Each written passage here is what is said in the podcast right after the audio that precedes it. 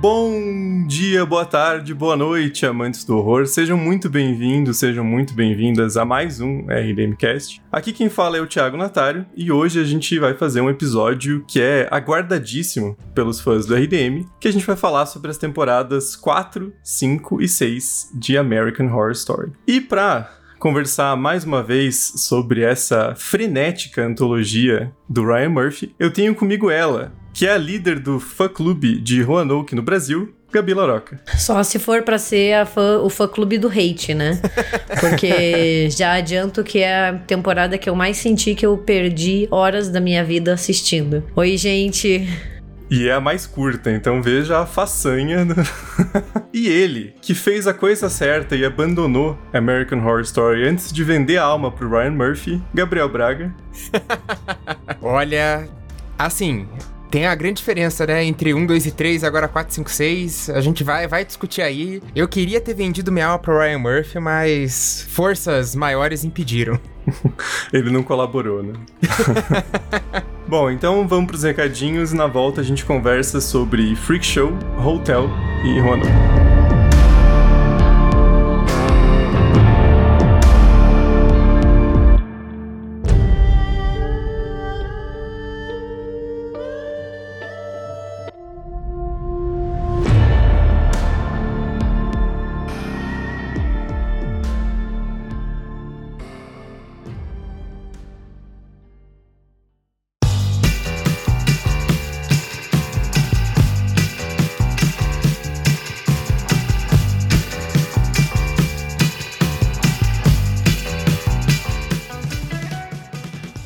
Gente, hoje é o último RDMcast do ano, então vou fazer um recadinho bem, bem rápido aqui. Só queria lembrar que a gente fez uma live na terça-feira passada, que foi uma live de fim de ano, né, de despedida a 2021 e esperando coisas melhores para 2022. Como sempre, a live assim que ela, que ela foi concluída, ela tá lá disponível no nosso canal do YouTube. Então, se vocês digitarem República do Medo lá agora, vocês já acham o canal com todas as lives anteriores e essa última que a gente fez. E foi uma live bem bacana, falando, né, a gente pegou perguntas ali dos apoiadores e depois da galera que tava interagindo na hora, falando sobre tudo que rolou no RDM esse ano e o que a gente tem de expectativas para 2022. E foi uma, uma live bem descontraída, bem, bem divertida, bem interessante. E então, recomendo que vocês assistam, porque esse episódio a gente tinha gravado já há um tempinho, não tem essa, essa pegada de, de último episódio do, do ano, então assistam a live que a gente fala um pouco sobre né, esse apanhado de 2021. E além disso, eu quero reforçar um pedido que eu tinha feito já nos últimos recados, mas é uma coisa bem importante, então vale a pena falar de novo. Agora no aplicativo do Spotify é possível dar notas, né, fazer uma avaliação para os podcasts que vocês ouvem. Então vocês abrem lá o aplicativo de vocês, vão lá em, em RDMcast e vai aparecer lá a opção de, de dar as estrelinhas. Isso é muito importante pra gente para conseguir chegar em maior público, aparecer em recomendações e também porque é uma forma de, né, alguém chega lá que não conhece o podcast, vê que tem uma nota boa, muitas avaliações e tem mais chance de, de começar a ouvir o conteúdo. Então,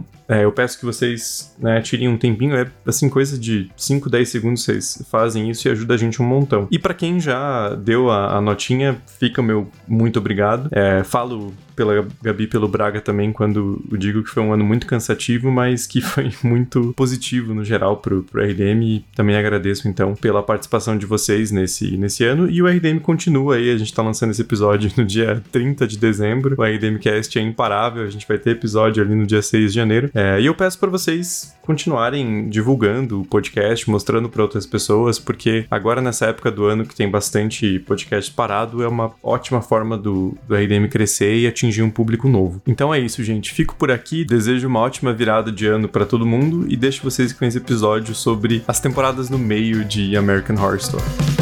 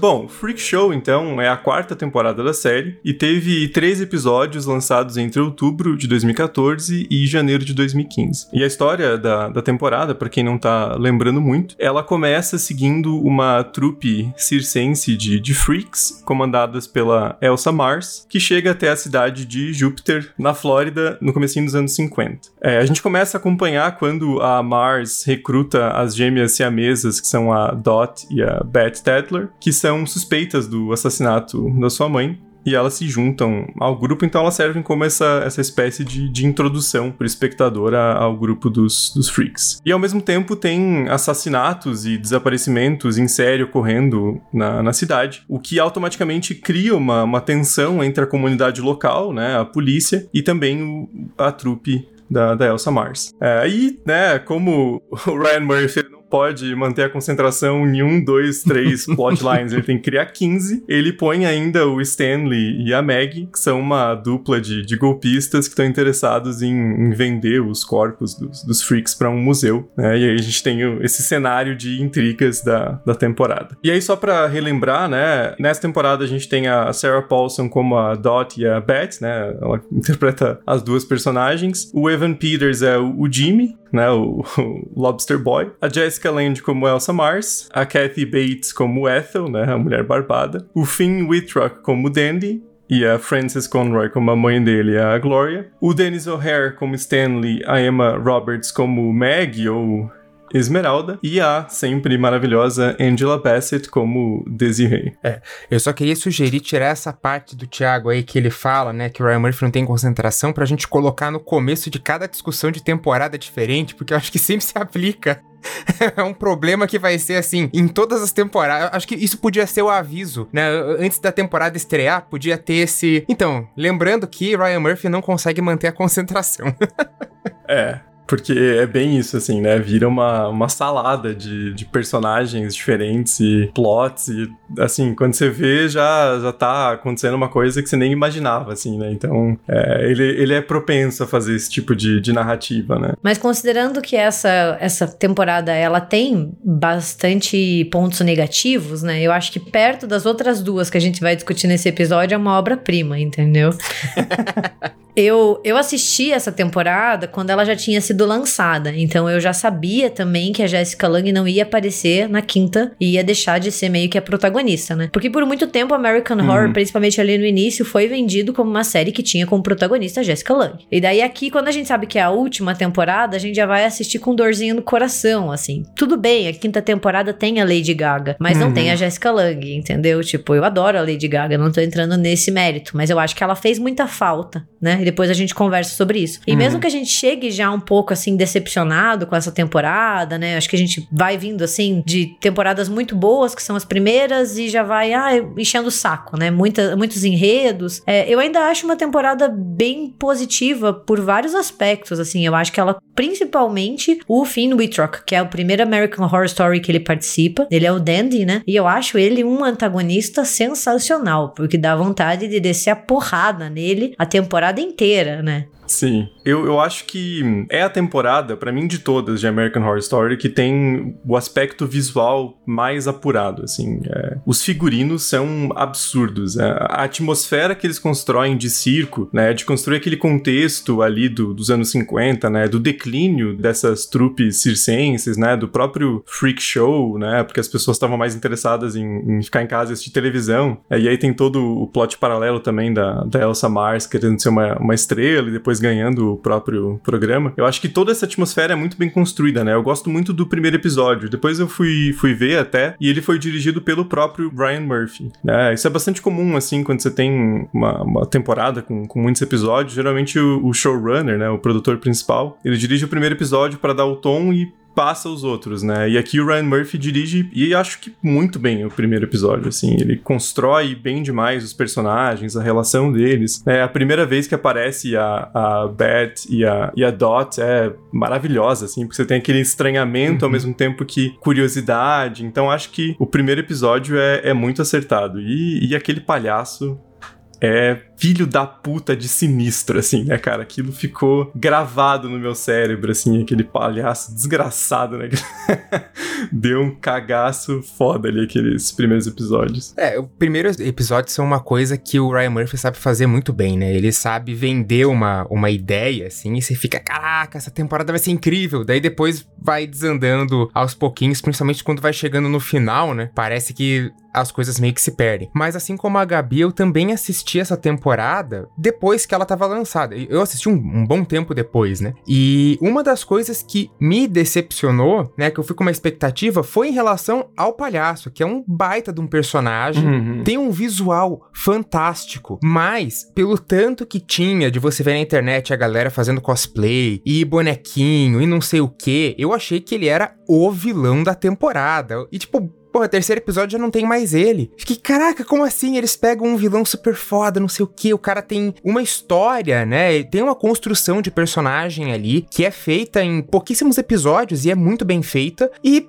pô, ele acaba, foi, foi a primeira decepção, assim. Depois, claro, tem outras coisas que, que vão aparecendo, vão suprindo, mas foi o primeiro choque que eu tive. Porque, pelo uhum. tanto que o palhaço é referenciado, né, em desenhos e tudo mais, eu super achava que ele ficava a temporada inteira matando gente, alguma coisa assim. É, e, e eu acho que esse é o, o, grande erro da, da temporada, assim, porque eu concordo com a Gabi, eu acho que o Dandy, depois, assim, mais pro final, ele vira um antagonista muito bom, aquela pegada uhum. meio, meio é, psicopata americano, assim, né? Super narcisista e tal. Mas eu acho que ele podia ter ficado mais tempo ali como aprendiz do, do palhaço, né? Porque o, eles constroem todo aquele plot, né? Que tem o Edward Mordrake, que é aquele. uma espécie de uma lenda urbana, né? De um, um aristocrata que tem a cabecinha do maligno na nuca, né?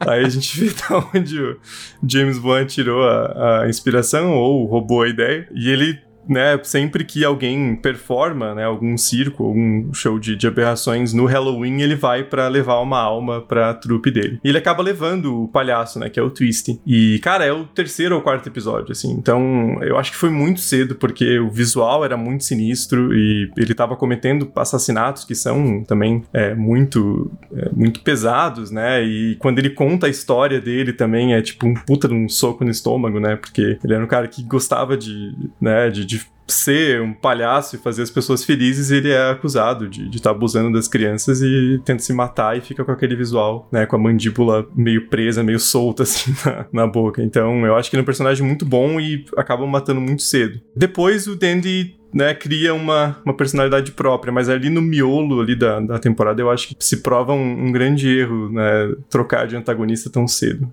Uma coisa que eu gosto dessa temporada, né, só para não sair descascando, é que eu acho que ela tem personagens muito interessantes, assim. Eu gosto bastante dessa aura anos 50 que Sim. o Ryan Murphy bebeu muito e ele falou, né, de filmes clássicos do horror, né, que são da década de 30. Então ele fala que ele se inspirou bastante no Freaks do Todd Browning, que é um filme de 1932. Uhum que em português tem o nome Monstros, né? Meio nada a ver, mas tudo bem a tradução. Que é um filme clássico, assim. Ele é dirigido pelo Todd Browning, que foi um dos primeiros grandes cineastas de horror, assim. E é um filme bem fácil de achar também. Fica a indicação. Se você assiste o Freaks, é impossível não fazer a relação com American Horror Story essa quarta temporada. E ele também disse que ele se inspirou bastante no Carnival of Souls, que é um filme de 62, que é dirigido e produzido pelo Herc Harvey, né? E é um filme que no Brasil tem dois títulos né? Ou é o Parque Macabro ou é Carnaval de Almas. E, tem toda essa estética, a série inteira tem essa estética clássica, né? De filmes de horror ali entre 30 e 60. A própria Jessica Lange diz que ela se inspirou na Marlene Dietrich pra fazer toda essa caracterização e entrar na personagem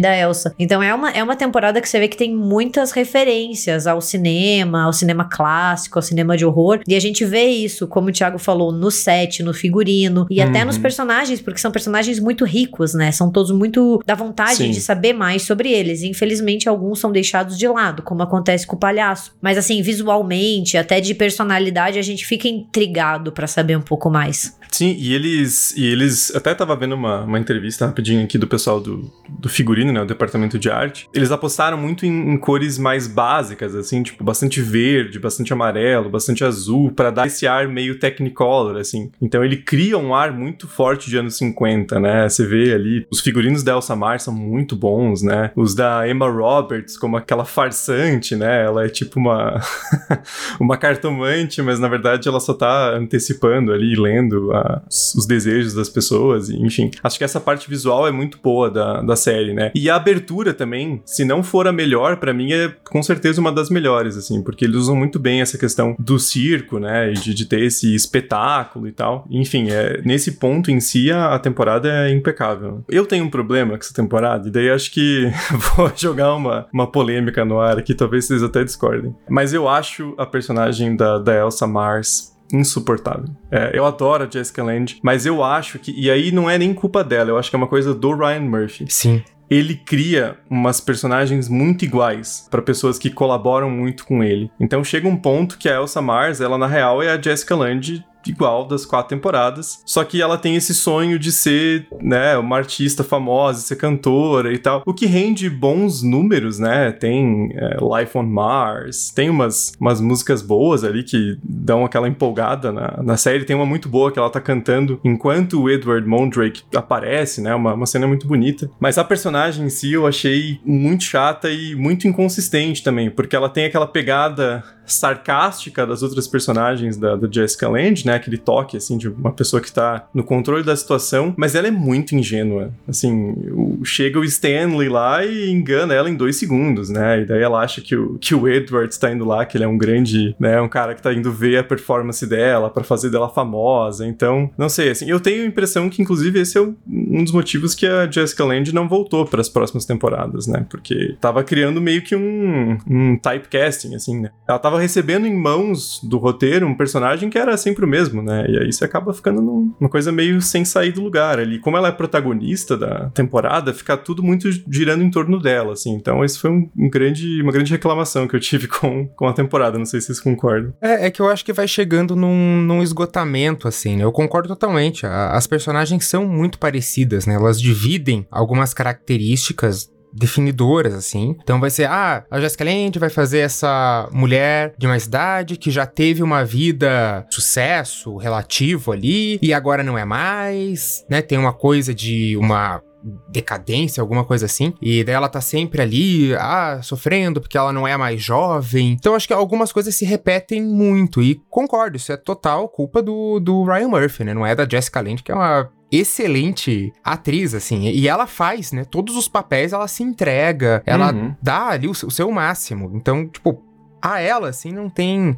Eu, eu não tenho críticas, não, mas é realmente a escolha do, do Ryan Murphy, né? Essa coisa de definir quem que vai fazer cada papel, que eu acho que às vezes ele pisa um pouco na bola. Na verdade, a impressão que dá é que o Ryan Murphy ele acaba caindo em um estereótipo feminino de cinema que é recorrentemente utilizado em vários gêneros, que é o da mulher mais velha, é, que fica enlouquecida, né, por beleza e juventude e faz uhum. de tudo para isso, né? E a gente tem vários e vários exemplos e parece que todos os personagens da Jessica Lange eles acabam caindo nesse estereótipo, né, dessa mulher mais velha que chega em um ponto da vida que ela necessita de mais atenção, ela necessita ficar jovem, só só que daí quando a Jessica Lange sai, ele faz meio que uma coisa muito parecida com a Lady Gaga no Hotel. Sim. Uhum.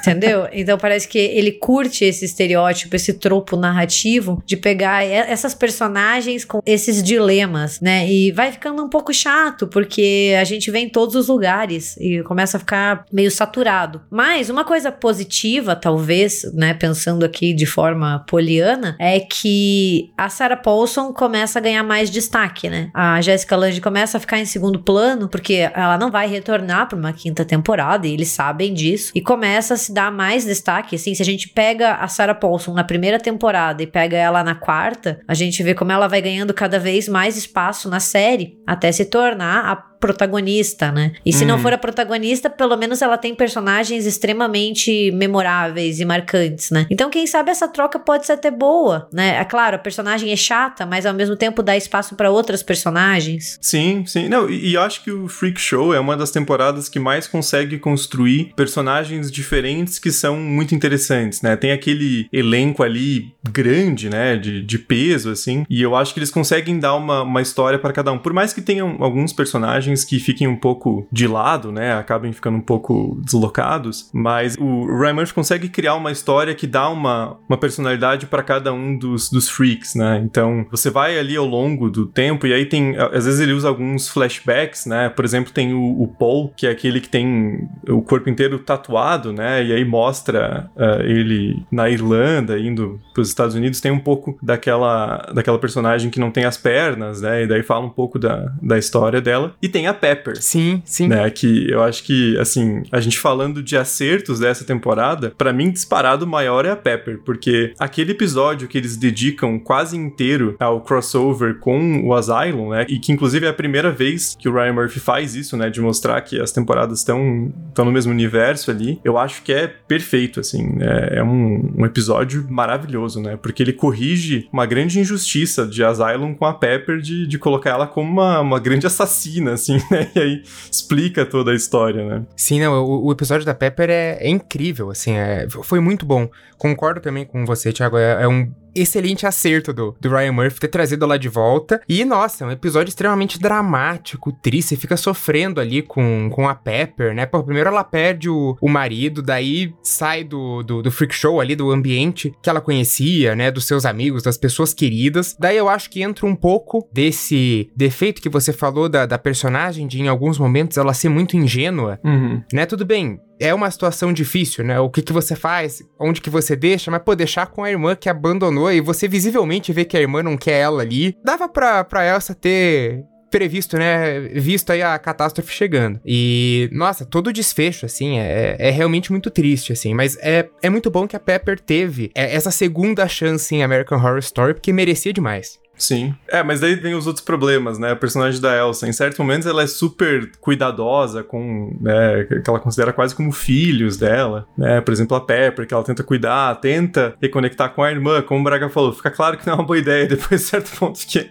a irmã dela tá um pouco se fudendo. Mas em certos momentos ela tenta, né, fazer essa cuidada dos freaks, e em outros ela, ela simplesmente mata a Ethel, né, que é a Kathy Bates, uhum. de uma forma brutal, assim, e foda-se né? Então a personagem não tem muito, muita explicação, né? E o cara lá que fez as pernas dela, né? O, o Gepeto, também é um personagem muito estranho, né? Então tem essas, essas questões. Mas o, os outros personagens são muito bons. Eu adoro a, a Amazing Eve. Sim. A, a, mulher, a mulher alta, que tem aquela cena que o cara lá, o, o Strong Man, ele vai lá querer matar ela pra, pra entregar pro Stanley, né? Pra levar pro museu. Que também muito burro, né? Ele vai justamente nela, mas mostra a arrogância dele, né? Tipo, não, eu sou Strong Vou pegar. E ela dá um couro nele, velho. Mas ela senta o cacete nele. Então aquela cena é muito boa, né? E tem esses, esses momentos da temporada que são muito bons, né? Tem alguns personagens muito legais. A própria Sarah Paulson ali, como as duas irmãs, né? E como uhum. elas são muito diferentes, ela consegue construir uma personalidade muito própria para cada uma delas, né? Então tem, tem esses coadjuvantes ali, esse elenco mais amplo que é bem, bem desenvolvido. É, o trabalho da Sarah Paulson realmente é sensacional. Você vê por olhar algumas expressões assim, você, mesmo que não mostre, né, as duas cabeças, às vezes você só tá vendo uma, mas você já sabe quem é só pelo jeito, né, que ela tá olhando, o jeito que ela tá falando. Então é, é sensacional. O trabalho dela é, é, incrível, assim.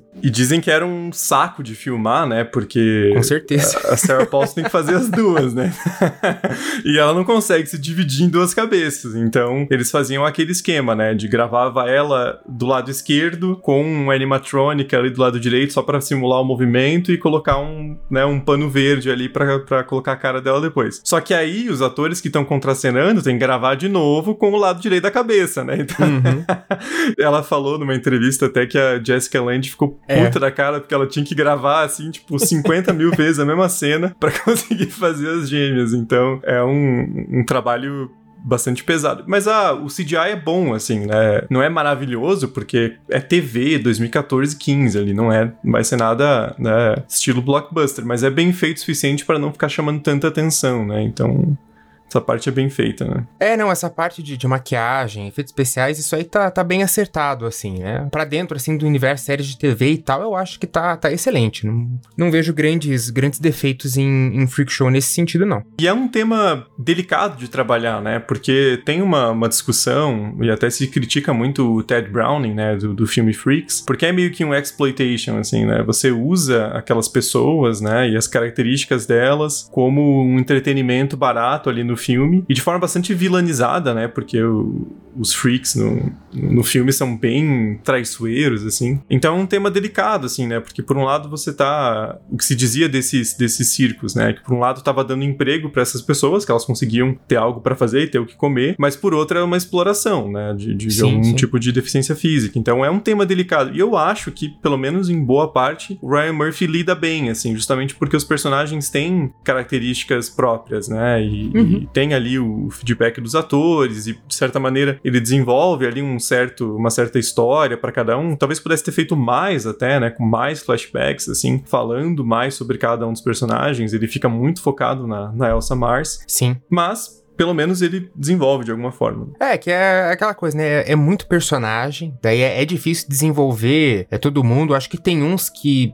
a gente não sabe praticamente nada, né? Outros joga um flashback ali, você já tem uma boa percepção e as atitudes que o personagem tem ao longo vão ajudando na construção. Acho que a construção deles é mais lenta, diferente da construção do palhaço, né, que foi uma construção rápida, porque ele já ia morrer, né? A, a construção do Dandy também foi, foi bastante rápida, assim. Você já sabia quem ele era, com poucas cenas, assim, acho que já ficou bem claro, né, que ele era uhum. um psicopata mimado, filhinho da mamãe ali, enfim. Mas do Dandy, já que puxei ele, eu acho que tem algumas cenas com ele que são muito insuportáveis, né? Eu, eu concordo, uhum. acho que ele podia ter ficado mais tempo ali sendo aprendiz do, do palhaço, porque, cara, as cenas dele com a mãe, ele é muito insuportável. Como a Gabi Nossa. falou, dá vontade de socar o tempo todo. As cenas em que, que ele tá ali naquela mansão ainda, né? E, e putz, cara, eu gosto da, da Frances Conroy, né? Que faz a mãe dele. Uhum. Mas acho que é o mesmo problema da, da Jessica Lange, assim, que é sempre a mesma personagem, é um personagem que é meio chata, que fala, oh, Dandy, Dandy. Mano, pelo amor de Deus, o cara é um psicopata psicopata do caralho, sabe? Dá um tiro nesse moleque. E daí ela morre do nada também. É, é, é uma coisa que não vai para lugar nenhum, né? Mas a partir dali melhora um pouco o Dandy em Sim, si, né? sim. É, a única coisa que me tirou uma risada, porque eu achei muito assim abrupto foi a cena em que ele tá conversando, né, com a com a filha da, da empregada lá e uhum. ela chega com o policial e tal. Daí ele fala: Então, não me prende, não, que eu vou te dar um milhão. Daí o policial vai lá e mata a menina. Daí eu, tipo, caralho, foi, tipo, muito rápido. o negócio foi de 0 a 100, assim, mas em dois segundos. Eu fiquei, gente. é, mas faz sentido, né? Não, faz, faz, mas. e, e, é uma das coisas que, nesse núcleo, assim, mais faz sentido, porque é a Flórida nos anos 50, né? O que, que o policial vai estar interessado em prender o cara que é milionário ali, porque a, a filha da, da empregada da casa tá dizendo dizendo que ele matou alguém. Foda-se, né? Ele vai querer a, a, grana. Então, esses conflitos da polícia, né, com, com os freaks são, são muito bons, assim, porque mostra todo esse. Né, que acho que tem uma. A temporada consegue construir ali uma, um contraste muito bom, né? De como as pessoas, ao mesmo tempo, elas querem ir ver o, show de aberrações, porque senão ele não existiria, né? Tem esse interesse por, por ver aquelas performances e tal, ver a mulher barbada e por aí vai. Uhum. Mas ao mesmo tempo, eles querem que eles vão embora logo, sabe? Vai lá uma ou duas vezes de noite, né? Longe da cidade e tal. Mas quando eles começam a querer ir na lanchonete, por exemplo, almoçar, já fica aquela coisa assim, hum, acho que aqui não é teu lugar, né? Então acho que esse contraste é bem construído. E, e aí a, a, série acaba, a temporada acaba se perdendo em algumas um, outros plots que são bem desinteressantes, enquanto poderia explorar melhor esses, esses outros elementos que a gente falou, né? Essa, essa, esse contraste ali entre aquela vida de subúrbio dos anos 50 com a vida dos, dos freaks, né? Que são colocados às margens ali daquela sociedade, né? É, uma, coisa que me lembrou muito, né? A Gabi falou aí dessa influência dos filmes dos anos 30, é o próprio próprio lobisomem, né? Com o Lon Chaney Jr., que tem um outro grupo minoritário ali que são os ciganos, e é justamente isso que, que você falou agora. É aquela coisa exótica que a galera gosta de ir, ah, vamos lá ver as danças, vamos lá ver a, eles lendo a fortuna, a, a sorte, né? Mas, putz, passou ali de um, dois meses que os caras estão lá, daí já é abuso. Ah, eles vão na uhum. cidade? Não, pera lá, o lugar deles é outro, né? Então é, é, é bem que dá um olhar exótico, de espetáculo, olha que maravilha, né? A gente vai ver os, os freaks aqui, as aberrações, olha que diferente. Só que na hora que as aberrações chegam na, na cidade, né? Enquanto elas estão ali na, na beira da estrada, é de boas. Na hora que elas chegam na cidade, daí é escândalo, é, ah, vocês não podem estar tá aqui, é o, é o preconceito, é a questão da polícia, é os cidadãos indo pra cima, pra, os cidadãos de bem, né? Indo pra cima pra bater é. nas pessoas, então... É, e, e, o cara que, que tá cometendo os assassinatos de verdade é o cara que é o ricão da cidade, né? O cara que Sim. tem a mansão, o cara que ninguém vai desconfiar, né? O poderoso ali. E os freaks estavam na deles, né? Então, eles agem quando são provocados, né? É bem diferente. É, é ver o massacre do Tupperware lá, né? Que, tadinho, o menino Lagosta lá, o Jimmy fica preso. Aliás, o uhum. menino Lagosta, ele é baseado num, num personagem real, né? Uma, uma pessoa que existiu de verdade, assim como a da, da Sarah Paulson. Né? Mas, enfim, uhum. daí ele tá lá prestando os serviços sexuais dele e ele acaba preso porque era o mais conveniente ali, né, pro policial acobertar o, o Dandy. Sim. Que com certeza não era um cara que sabia cobrir seus rastros, né? A gente viu bem que ele definitivamente não sabia esconder nada. Ele se banhando no sangue das vítimas, né? Só um comentário, o, o, Jimmy Darling, ele foi baseado no, no, Fred Wilson. Na verdade, tem outros nomes, assim, que você acha na internet, mas a condição que eles têm é a ectrodactilia, que a pessoa nasce sem os dedos centrais dos pés e das mãos. Dá a impressão dessas garras de lagosta, né?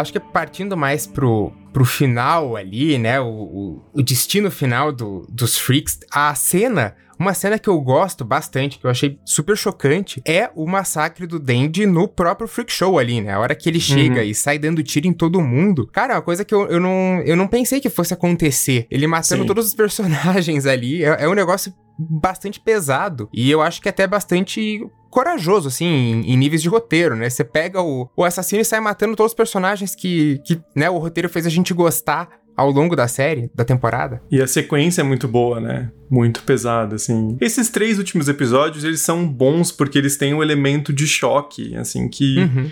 Né, que, que faz você terminar a série, tipo, porra, que que eu acabei de ver, né? Mas tem uma coisa que eu fico muito puto nesse final, que acho que é muito simbólico, assim, da história do Ryan Murphy e de, de American Horror Story, é que em pleno episódio 11, ele tira o Neil Patrick Harris do cu do cu, que é aquele cara que é tipo veterano de guerra, que tem o ventríloco. E assim, cara, bizarro, bizarro. Mas tudo bem, você pode trabalhar com personagem, mas pô, apresenta antes, né, cara? Episódio 6, 7. O cara no episódio 11, o antepenúltimo, ele tira o cara do cu pra resolver os conflitos, porque daí ele compra lá o, o circo, porque ele compra a Delsa Mars, e daí não sei o quê. E aí tem aquela cena, assim, aterrorizante, que ele serra a Emma Roberts no meio, né? Que também, assim, é uma das cenas mais chocantes de, de, American Horror Story. Eu não acreditei que eles iam fazer aquilo. Mas, pô, mas dá um pouco de ódio, né, cara? Porque, porra, antepenúltimo episódio, sabe? Ele é um deus ex-máquina ali para resolver tudo que ele tinha feito de cagada ali, costurado. E aí o cara surge com um personagem aleatório, que vai ser ali meio que um antagonista. Daí ele já morre também e parte pro,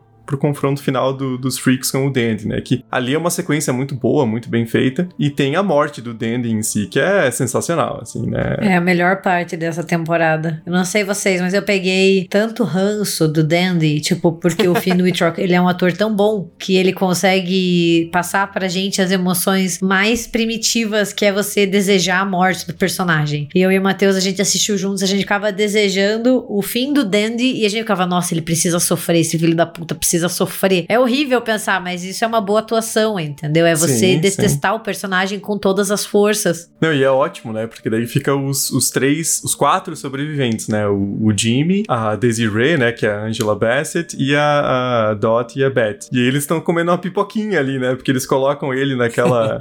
aquela parada que. truque de mágica que você escapa de um. tipo uma cápsula enquanto tá enchendo de água, né? Só que ele não vai escapar, então ele fica agonizando ali, tentando negociar. Então é uma cena muito bem feita, assim. É, é um fim merecido pro, pro personagem, né? E o Freak Show eu gosto que não tem tanto um epílogo, assim, né? Que é uma coisa que. Asylum, por exemplo, é uma coisa que caga na temporada, que é fazer um último episódio para dar o destino dos personagens e tal. Freak Show tem ali aquela cena única ali do, do Jimmy com a Beth e a Dot, né? Que eles têm um filho e tal, mas meio que acaba ali, né? Não fica se, se alongando demais nesse, nesse final, né? Então acho que é um outro ponto positivo, assim, da, da temporada. É, acho que sim, o final é menos irritante, assim, com coisas que você fica, ai, Ryan Murphy, tira o último episódio, só deixa até o penúltimo. Termina no penúltimo e tá de boas. 12 episódios tá de bom tamanho, né? É, tá, tá ótimo.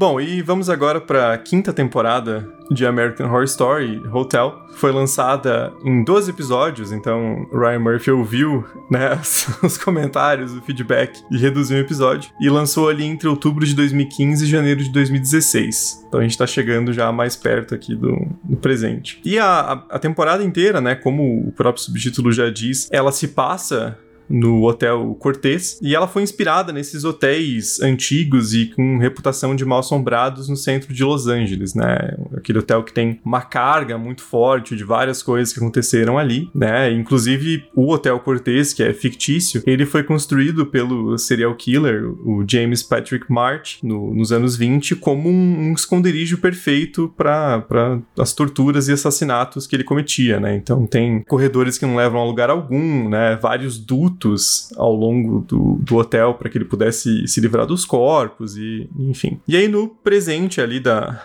da narrativa, a série se passa na época contemporânea, tem celular e smartphone, inclusive isso vai ser importante lá no, no final, o personagem da Sally, né? O, o hotel, ele é a propriedade, ele é tipo o covil digamos assim, da Condessa, né, que é a Lady Gaga, e ela é uma vampirona, né, de, de quase um século, que mantém ali um grupo de, de crianças transformadas, né, que ela alimenta, e uma dessas crianças é o Holden, é o filho desaparecido do detetive John Lowe, que aí conecta essas duas histórias porque ele está investigando o, né, os assassinatos né, dos Dez Mandamentos, enfim, tem todo esse, esse plot com fantasmas e vampiros, que é uma, uma mistura bastante peculiar. Mas enfim, antes de mais nada, queria saber de vocês o que, que vocês acham de American Horror Story Hotel? Então, não é a minha temporada preferida, mas também não é a temporada que eu mais detesto. Porque eu acho que depois que eu assisti a sexta, sétima e oitava, Hotel vira uma obra-prima. Sabe? tipo.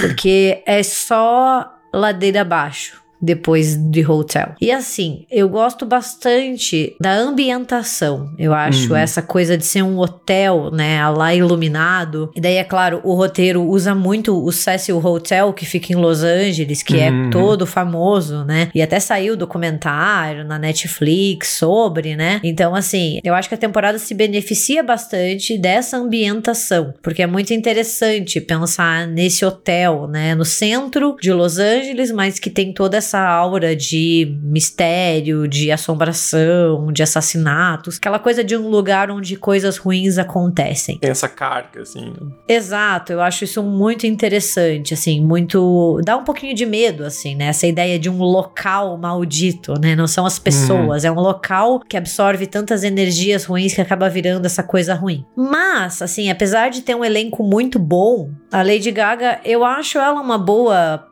protagonista barra antagonista, né? Mais antagonista e acho ela ela vende bem o papel da condessa, assim. Então, realmente, eu achei que eu ia sentir mais falta da Jessica Lange e acabei que eu comprei a Lady Gaga. Mas a temporada tem muitos erros, né? Assim, tipo, ela vai se encaminhando e se perde da premissa. Então, por mais que tenha coisas muito boas, também acho uma temporada bem mediana. É, eu, eu vou só concordar, aliás, usar o mesmo termo, mediano, porque é, eu acho que ao mesmo tempo que tem umas coisas muito positivas, né? Como os personagens. Eu, eu acho que é uma temporada muito característica de Ryan Murphy, assim, no, nas suas coisas positivas e nos seus defeitos, sabe? Eu acho que tem personagens incríveis, a gente se afeiçoa, a gente torce por eles, a gente sofre com eles, mas ao mesmo tempo tem toda aquela bagunça de muitos plots e daí de repente, ah, como a segunda temporada lá aqui, ó, Aliens. Daí essa do nada, ah, só espíritos de, de, de serial killers. Embora seja interessante a gente ver, mas tem muita coisa que poderia ter sido cortada, né? Eu concordo total com o Gabriel. Acho que se perde, né, do, do, do ponto principal ali, porque começa tal tá o protagonista ali, em teoria, o John Lowe, investigando um, um, assassino, e daí de repente começa a surgir milhares de coisas, e é, ah, é vampira, é criança vampira, é fantasma, é não sei o que. Você fica, cara, calma.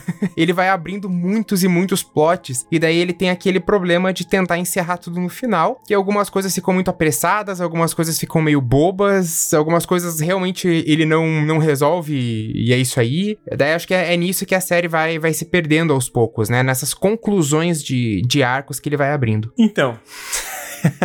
Cara, eu. Ah, os ouvintes sabem, né? Eu falei isso na, na, no, no, primeiro episódio que a gente fez. Eu nunca tinha visto nada de American Horror Story. Era sempre aquela coisa que tava ali, existia, e eu existia numa outra reta paralela que nunca ia se cruzar, porque quando você olha e já tá, tipo, na oitava temporada, você fala, cara, eu não vou ver tudo antes, né? Então, fica aquela coisa. E já já se falava muito como a série tinha se perdido e tal, enfim. E a gente gravou em 2020, ali no finalzinho, sobre temporada 1, 2 e 3. E agora eu fui ver a, a 4, 5, 6 pra, pra gravar. E eu surpreendo a mim mesmo dizendo isso, mas em algum ponto eu amei Hotel. Assim, ali pro meio, eu tava 100% imerso, assim, cativado. Ryan Murphy, tô na tua mão, faz o que você quiser aí que eu vou curtir, porque eu gostei muito da ambientação. De novo, né? O Ryan Murphy trabalha muito com pessoas fodas de, de, cenário, maquiagem, figurino. Então, eles construíram o lobby de entrada ali e as escadas num estúdio, né? Então, o Hotel Cortez, ele é bastante amplo, né? Aquele saguão de entrada ali é uma coisa maravilhosa, assim. Dá vontade de ficar ali dentro mesmo, sendo um lugar que, né, você vai morrer e ficar num, num limbo ali, como uma, uma aparição fantasmagórica. Mas, enfim, eu acho que todos esses elementos funcionam funcionam. E eu acho, inclusive, que a mistura, que pode parecer peculiar no começo, mas faz muito sentido, né, dos vampiros com os fantasmas, ela funciona né? Porque são seres muito antigos, né? Que estão ali há muito tempo, que estão meio que presos naquele lugar, né? Que não são imortais, como a própria Lady Gaga fala, né? Se você for burro, você vai morrer, não é assim que funciona, mas não envelhece, né? Então tá meio que parado no tempo. Agora, o arco do John Lowe é uma bosta. É. É assim, é uma bosta. Porque ele já começa, assim, com uma cara chupinhada de Seven, que é assim, tipo, medonho, né? É muito na cara, porque é o assassino dos Dez Mandamentos, e o Seven é dos Sete Crimes Capitais, né? Ó, oh, mudou muito, né? Copia só não faz igual, né? Acho que essa foi a lógica. E aí depois, quando, quando você descobre que ele é o assassino, cara, pelo amor de Deus, né? Ali é, é aquela que assim, porra, Ryan Murphy, tava indo tão bem, né, cara? Tá, se na hora de tirar um 10 você faz uma merda dessa, cara, é aquilo ali. Ali força, ali força. Aquilo ali é fudido de ruim, né? Sabe uma coisa que eu detestei dessa temporada? Que eu achei assim. Um golpe muito baixo do Ryan Murphy. Se eu pudesse, eu, sei lá, processava ele por isso. O que ele fez com a Queenie. Sim, nossa, sim. Nossa. Eu achei, assim, com todo respeito, tão nojento, sabe? Trazer a personagem lá do Coven só pra foder com ela, sabe? Tem que ser a mulher negra, entendeu? Tem que morrer depois que a temporada dela já acabou. Ah, vai tomar no cu, entendeu? Tipo, parece que foi só pra causar impacto nos fãs e fazer com que a série fosse comentada, sabe? Uhum, Eu acho uhum. que às vezes o Ryan Murphy faz disso, sabe? Quando ele tira a personagem do Cook, nem a gente falou do Freak Show, e ele aparece com gente muito famosa, ou tipo, mata gente muito famosa, que você sabe que os fãs vão ficar putos, e parece que é só pra gerar engajamento em rede social. E você fica, pra quê? Uhum. Sabe? A impressão que eu tive, só um parênteses, que ele faz isso daí com a Lady Gaga em Roanoke. Que a gente mal vê a Lady Gaga naquela bosta daquela temporada. Então parece que ele usa esses artifícios, assim, de quebra de expectativa. Ó, fulano vai estar na temporada, mas aí o fulano morre. Ou o fulano aparece cinco minutos, sabe? Parece que é só pelo choque. Eu achei muito baixo o que eles fizeram com a Queen, que é uma personagem incrível do Coven, super legal, que dá pano pra aparecer em outras temporadas, eu acho. Ela podia ser desenvolvida, porque tinha muita coisa ainda. E não, vamos fazer ela ficar presa no hotel pra sempre. É, é aquela coisa que às vezes série que lança, né, semanalmente, às vezes sofre, de ah, a audiência não tá tão boa, vamos tentar achar uma forma, às vezes muda um pouco a direção. No caso de American Horror Story, acontece esse tipo de coisa. Ah, traz alguém da- das três primeiras temporadas, né, que foram, assim, as, as, as melhores de, de crítica e público, talvez. E principalmente a, a terceira, né, que tem aí uma, uma devoção online muito grande, daí a joga uma personagem de, de Coven aqui. E daí fica essa coisa meio jogada, meio, meio sem sentido. Concordo com o que a Gabi falou. Eu queria voltar numa, numa coisa do Thiago, essa, todo esse arco, né, do John Lowe. Eu acho que o, o hotel é que o protagonista ele fica totalmente apagado. E o arco dele é uma bosta em comparação aos personagens que seriam secundários, mas principalmente ali falando, claro, da melhor personagem da temporada, quiçá da série toda, que é a Liz Taylor, né? Que é uma personagem foda pra caramba. E a dupla dela com a Iris ali é sensacional. A, a- série podia ser a- as duas ali, que eu ia estar muito feliz. Sabe, não precisava do John Lowe. Bota só as duas ali e tá feito. Elas duas são sensacionais. E eu amo como elas viram as protagonistas de forma muito natural, né? Dá pra você ver a galera escrevendo o roteiro e pensando, não, peraí, essas duas aqui são muito mais interessantes que qualquer outra coisa, né? Porque Muito mais. a Condessa também, eu gosto muito da Lady Gaga, eu acho que ela é uma baita atriz, né? E, e ela. Ela é a única coisa que salva em Casa Gucci, ela tá muito bem no Nasce uma Estrela também. Mas o arco dela também fica um pouco chato, né? Em certo ponto, porque ela, ela corta a garganta de umas 15 pessoas. Chega na 16 e fala, cara, de novo. né? Tipo, pô, vocês não tem nada pra falar mesmo, né? Fica uma coisa assim que. Mas a Liz Taylor e a Iris são maravilhosas, né, cara? A cena, cara, a cena que, bem no, mais pro finalzinho, assim, que elas decidem tomar o hotel e elas vão, assim, tipo, armas em punho, sentando bala na, na Condessa, é muito maravilhoso, cara. Aquilo é sensacional, assim. É uma dupla maravilhosa. E aí também a Kathy Bates, que pensa comentários, né? Uma baita atriz. Sim. Mas o, o Dennis O'Hare, como a Liz Taylor, é sensacional, assim. Eu não, não vou de quiçá, não, Braga. Eu acho que é a melhor personagem da, da série. Pelo menos do que eu vi até aqui, assim, é uma baita personagem. Mas pegando um gancho em personagens, assim, uma coisa que eu gosto dessa série, que eu acho que talvez algumas pessoas não gostem e reclamem, mas pra mim funciona porque é bem fanservice. E eu sou cadelinha de fanservice, que é gostar de mim, coloca aquele personagem do crossover, faz aquela piscadinha que, que eu já gostei. Como essa temporada traz muitas personalidades reais, né? Então, por exemplo, o Finn Wittrock, que é o Rudolph Valentino, Rudolph Valentino realmente existiu, né? Hum. Ele foi um ator barra personalidade barra grande estrela, né? Que nasceu em 1895 e faleceu em 1926, quando o cinema ainda engatinhava, assim. Então, é uma pessoa que realmente existiu. E eu achei interessante os assassinos aparecerem, assim. Eu gostei da Lily Rabe como Aileen Warnos. Eu gostei quando aparece o Zodíaco e a gente não sabe quem é o Zodíaco, porque você não vê o rosto dele.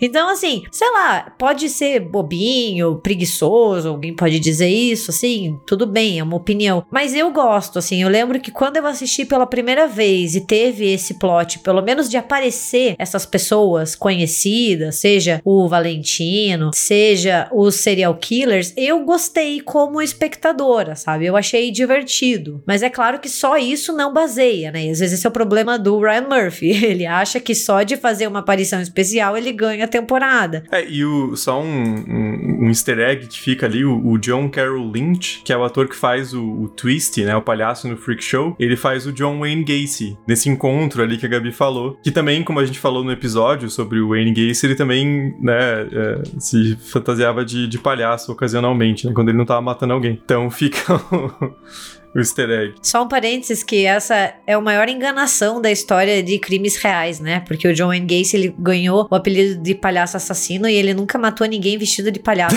entendeu? tipo, e daí você fica assim, mano, porque quando você escuta palhaço assassino, a minha cabeça já cria, assim, um enredo de horror, né? E daí quando você descobre que o cara, ele era um escroto, ele matou muita gente, mas ele nunca matou ninguém vestido de palhaço. Daí você fica, por que que chamaram ele de palhaço assassino? É, é um, é um fake news a antiga, né? É meio que para ganhar atenção, sabe? Parece coisa que jornal e revista cria só para ganhar clickbait. Parece clickbait. Clickbait Sim. antigo. Aliás, a gente tem um episódio sobre o John Wayne Gacy, que daí vai estar tá na, na, descrição aqui para vocês ouvirem. Mas assim, outra coisa que eu gostei muito foi toda essa pira com os anos 20 e anos 30, né? Eu acho que os flashbacks são muito bons. É. Eu adorei, assim, passar mais tempo ali no, né, na, da história da, da Condessa se apaixonando pelo Valentino. E outra coisa, assim, que eu achei fenomenal foi o Evan Peters como James Patrick Martin. Porque ele tá muito canastrão. Mas, assim, é de uma canastrice maravilhosa é palpável, assim, sabe? Você dá pra você pegar uma faca e cortar a canastrice no meio, que separa você da tela, porque transpira, assim, mas eu acho que funciona demais pro personagem, porque ele tem todo aquele ar, né? E ele fala com uma, uma cadência, um sotaque, que é muito particular dos filmes e da, do rádio dos anos 20, 30, então combina muito e tá, dá pra ver que ele tá se divertindo horrores, assim, né? Tipo, eu sou um serial killer dos anos 20 e eu vou falar desse jeito para sempre, assim, eu acho que ele dá um show ali, eu gosto muito do, do personagem, né? E todas as cenas também que ele comete inúmeros assassinatos ali. Também acho maravilhosa a personagem da, da camareira, né? Que é a, a Mrs. Evers, que é feita pela Mary Winningham, que apareceu em outras temporadas também, né? No próprio Freak Show. Ela é a irmã da, da Pepper. E ela é uma baita atriz e ela aparecia em, em, em personagens mais secundários, né? E aqui ela ganha uma chance de, de ter mais tempo de tela, né? E, putz, cara, eu acho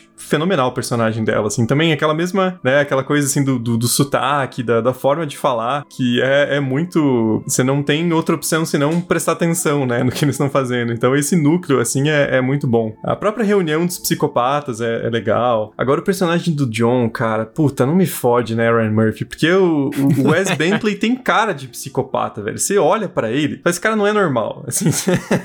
ele pode até enganar, parecer, né, um cara bonito e tal, mas ele tem uma cara de que vai te matar. Então Total. fica muito óbvio que tem alguma coisa errada com ele, né? E aí quando revela, você fica tipo, puta, cara, sério que você acha que isso é uma surpresa? Assim? é, é uma coisa que meio que dá uma estragada na temporada mesmo. Né? Uma personagem que eu gosto bastante, assim, até é a Ramona, né? Da, da Angela Bassett. Eu acho que tem uns flashbacks uhum. muito legais ali, né? Da, da, relação dela com a Lady Gaga, ali, né? período da Black Exploitation no, no cinema. Acho, acho que é um, um plot legal, assim, né? Daí depois ela vai se, se unir ao Donovan, né? Depois ela vai se unir Isso. ao Donovan contra ela. Que é o Matt Boomer, né? Isso, isso. Que daí já chega também o novo interesse amoroso, né? Lady Gaga fica aí trocando de, de interesses amorosos ao longo do, do seu século de, de existência. Mas tá errada?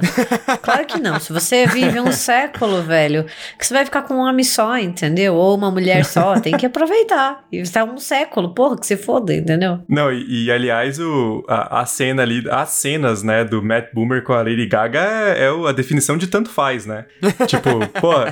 Eles vão cortar minha garganta depois, mas tudo bem, acho que vale a pena, né? Porque, cara, e são cenas, né, bastante sexuais, assim, mas uhum. funciona muito bem esse, esse arco. Mas ah, aí que tá, você falou da, da Angela Bassett, né, que é uma baita atriz, a personagem é muito boa, mas chega um ponto que ela é completamente escanteada, né? Sim, o Ryan sim, Murphy, total, ele, ele esquece que ele criou a personagem e daí ele retoma três episódios depois como se nada tivesse acontecido. É aquele plot paralelo das crianças, né, que a, a, a médica lá, a personagem da, da Chloe Savini, salva o menininho porque a mãe filha da puta não quis dar vacina, né, esses anti-vaxxer do caralho. E aí o menininho vai lá e transforma um monte de gente na escolinha e daí passam uns quatro episódios e eles lembram desse plot e voltam. Então, umas coisas assim que não tem cabimento, né? Não, esse das crianças é, é, aquele que eu tava vendo, eu falei, cara, isso tá indo longe demais.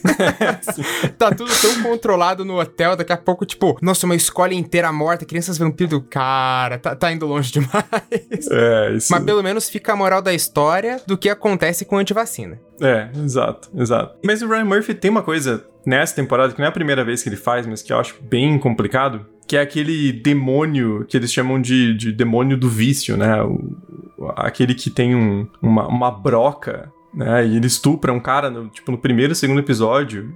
E é uma cena completamente gratuita, extremamente violenta e que não leva a lugar nenhum, né? Porque aparece mais uma, duas vezes como uma espécie de um demônio que tá controlando a Sally ali, mas não, não tem nada a se dizer, né? Então é uma cena muito violenta, muito chocante e completamente gratuita, assim. Ela não, não leva a lugar nenhum, né? Então você fica, sim, mas para que colocar isso, né? É, é, de se questionar, né? Porque não é a única vez que isso acontece, né? Em American Horror Story. É, dá, dá a impressão de que essas. Talvez seja uma, uma memória falsa, né? Mas essas três temporadas que a gente tá falando agora, eu acho que elas são mais gráficas do que as três primeiras, né? Tem uma uhum. presença uhum. maior de sangue, uma presença maior de violência. Sobretudo aqui a, a quinta e a sexta, né? Eu acho que eles vão um pouco mais num, num horror mais gráfico, né? O gore, né? É, bem isso, bem isso. Acho que eles investem um pouco mais. É, o próprio John mata várias pessoas e arranca o olho, a língua, né? É uma coisa meio. meio foda. Eu só queria fazer um comentário bem rápido, que a Condessa, né, que é a Lady Gaga, ela é inspirada em uma personalidade histórica bastante famosa, que é a Elizabeth Baffory, né, é, o Baffory, é, que foi, ganhou o apelido de Condessa Sangrenta, né? E a gente vê muito esse estereótipo no cinema de horror, né? Tem várias e várias adaptações e influências dela, mas ela supostamente se banhava com sangue de virgens para manter a juventude. Hoje em dia, historiadoras e historiadores dizem que isso é balela, entendeu? Que ela só provavelmente matava muita gente, o que não é pouco, né? Mas tipo, que ela nunca chegava a se banhar de sangue, que acabou ganhando isso ao longo dos séculos, né? Acabou virando essa lenda. Uhum. Mas então ela tem essa essa, essa inspiração que é bem visível quando a gente conhece a história da, da Baffory e vai ver a história da Condessa. E a, e a morte dela é muito boa, né? Porque uhum. ela primeiro tá um monte de tiro ali da, da Iris e da, da Liz Taylor, né? Que a gente falou que é uma baita cena. E ela se recupera, né? Obrigada a, sugar o sangue do, do, dos filhos dela. E aí ela volta e tá tipo, nossa, vou sair do, do hotel, né? Continuar minha vida e tal. E daí o John dá um tiro na cabeça dela. Então acho que é uma, uma morte né, rápida ali, surpreendente e impactante, né? E, e ao contrário, a gente falou, acabou de falar do Asylum, né, que tem aquele epílogo que caga na história, né, com os alienígenas e o cacete. O epílogo de Hotel eu achei muito bom, porque daí ele mostra, ele dá mais protagonismo pra Iris e pra Liz Taylor, né, naquela visão que elas têm pro hotel. E elas usam os, os fantasmas como modelos, né, pras roupas do, do Will Drake e tal, até, né, terminar com, com a morte da Liz Taylor. Então, eu, eu acho que é um episódio muito legal que dá esse protagonismo maior para as duas que acabaram roubando a cena ao longo da temporada, né? São as melhores personagens disparado e não era originalmente as protagonistas, né? E ainda, né, a gente falou da do easter egg da, da Queen, né, que aparece de, de Coven, mas em Hotel também aparece o Charles Montgomery, que é aquele médico lá de Murder House, né, que tinha usava aquela casa para fazer os, os, abortos ali na, no, no, porão, e ele aparece porque a, a condessa vai lá para tirar o bebê, e o bebê acaba nascendo, e é uma monstruosidade que também não vai para lugar nenhum aquele plot, né, cadê o bebê? Sumiu, né, então, ninguém sabe, muito menos Ryan Murphy.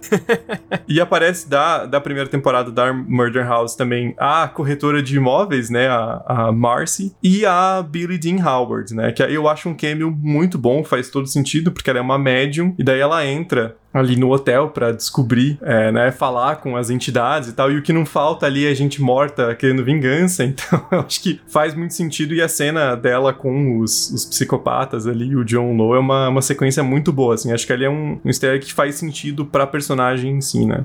Botam ela para correr. sim, sim. É, e a própria Sarah Paulson que já, já tava com uma personagem que era a Sally, né? Que a gente sim, acabou nem comentando muito, porque ela fica muito dependente ali do John Lowe, que é um saco. Mas é uma personagem boa boa também, né? Tem um visual ali de, da, da, da cena grunge dos anos 90 é, que é, que é interessante.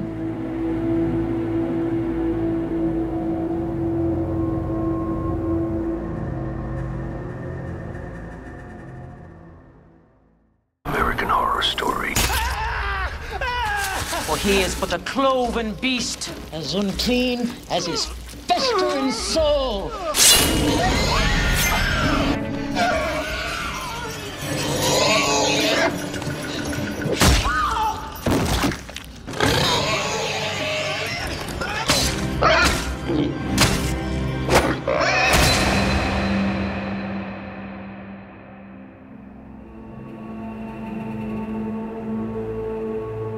Bom, vamos suspirar aqui, manter a calma. Os ouvintes podem ter percebido que para Freak Show e Hotel é, eu fiz aqui uma, um fio condutor, dei uma sinopse, falei dos personagens. Pra Roanoke, na minha pauta, tá escrito em caps lock: lixo, lixo, horrível, horroroso temporada medonha de ruim. Assim, que bosta! Quem que teve a ideia de fazer isso, cara? Não, é, é, é, olha, vou contar primeiro minha experiência, depois quero saber de vocês. É, a gente marcou essa gravação, né? Tinha marcado faz um tempo, porque eu tinha que ver as três temporadas. Vi Freak Show, beleza, não amei, mas assistindo uma boa. Hotel, legal. Roanoke eu tinha três dias para ver a temporada inteira. Então, assim, foi uma experiência horrorosa. Foram os 10 episódios mais longos que eu já vi na minha vida. Por mais que né, eles tenham 40 minutos de duração, mas eu achei uma ideia errada, bizarra, horrorosa do começo ao fim, assim. Essa temporada inteira é uma, uma cagada, uma lástima, assim. Não,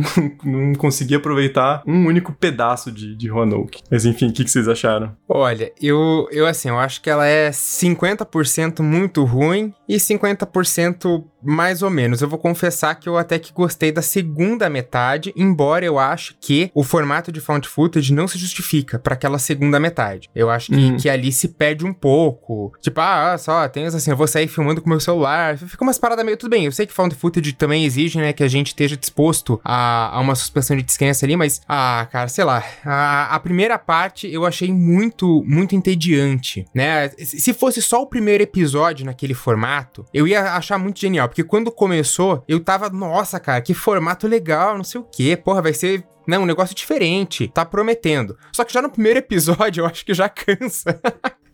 Que eu lembro que eu, eu não vi o episódio inteiro, e daí eu achei, nossa, acho que eu já tô no segundo, né? Daí eu vi, não, eu tô no primeiro episódio ainda. Daí eu falei, cara, como assim? Eu já tô cansado. E, e não foi nem o, o, primeiro, né? Nem o, o, o, episódio que apresenta as coisas. Daí eu acho que essa primeira metade da, da temporada é, é bastante cansativa, né? Ele, ele fica repetindo muita coisa e vai cansando. A segunda eu já acho que vai bem melhor, assim. Só que daí vai se perdendo algumas coisas, né? A gente não, não tem.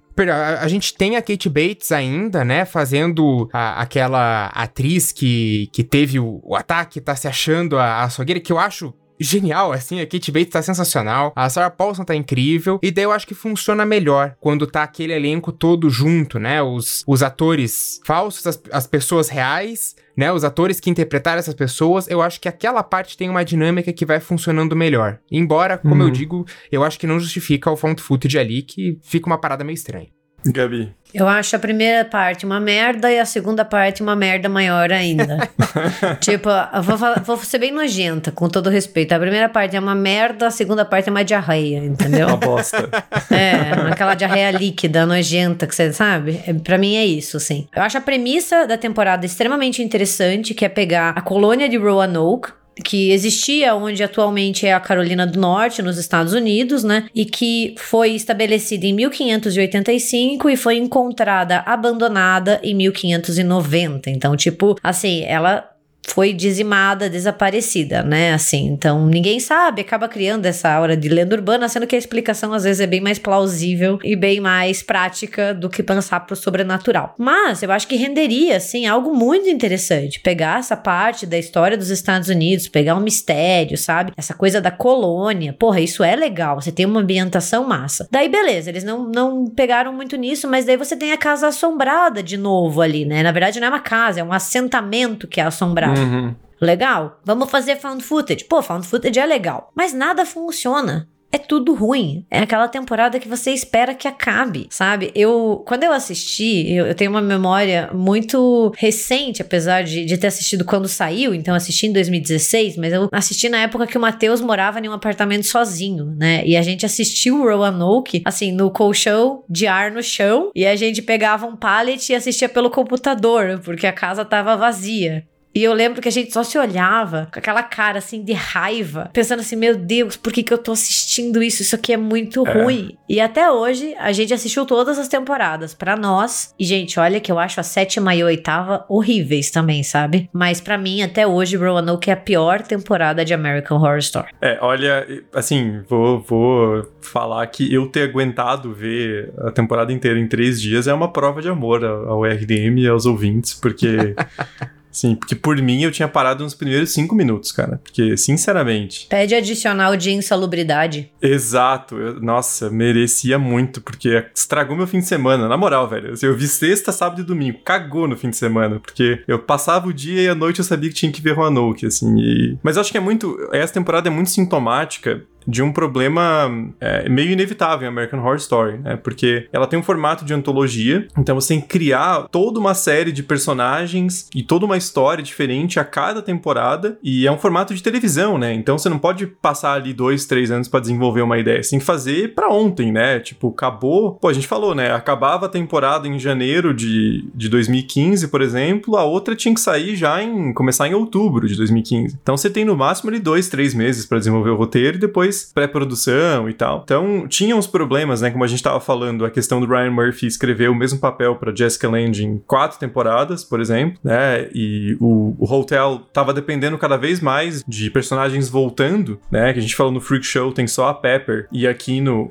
na verdade, tem, tem a, a Lily Rabe lá como a, como a freira, mas assim, principal era a Pepper, né? E aí no hotel já tem três, quatro, então ele força mais essas conexões. E você vê que tava meio que esgotando a fonte, né? E daí, a princípio, poderia até parecer interessante essa ideia, né? Em vez de fazer aquele formato, né? Uma história mais grandiosa, um hotel em Los Angeles, né? Uh, ou um, um circo de, de, aberrações, né? Fazer, voltar para esse, esse arquétipo da, da casa mal assombrada, mas juntar ali com essa grande grande história, né? Uma das primeiras e principais lendas, né, da cultura estadunidense, de uma das primeiras colônias que desapareceu e tal. E parece interessante. E aí faz, né, menos 10 episódios para não cansar o formato, tal, tinha tudo para dar certo, mas cara, é horroroso assim, acho acho péssimo. Aquele primeiro episódio, cara, puta, é não dá, porque eu acho interessante até essa estrutura de que tudo foi produzido não para você, espectador, mas para um terceiro e você tá assistindo, como se fosse uma fita encontrada, né? Então, primeiro aquela série sobre o Roanoke Nightmare, e aí depois o Três Dias de Volta e blá blá blá. Legal. Só que eles não sabem usar isso, porque daí fica mostrando aquele, né, reenactment,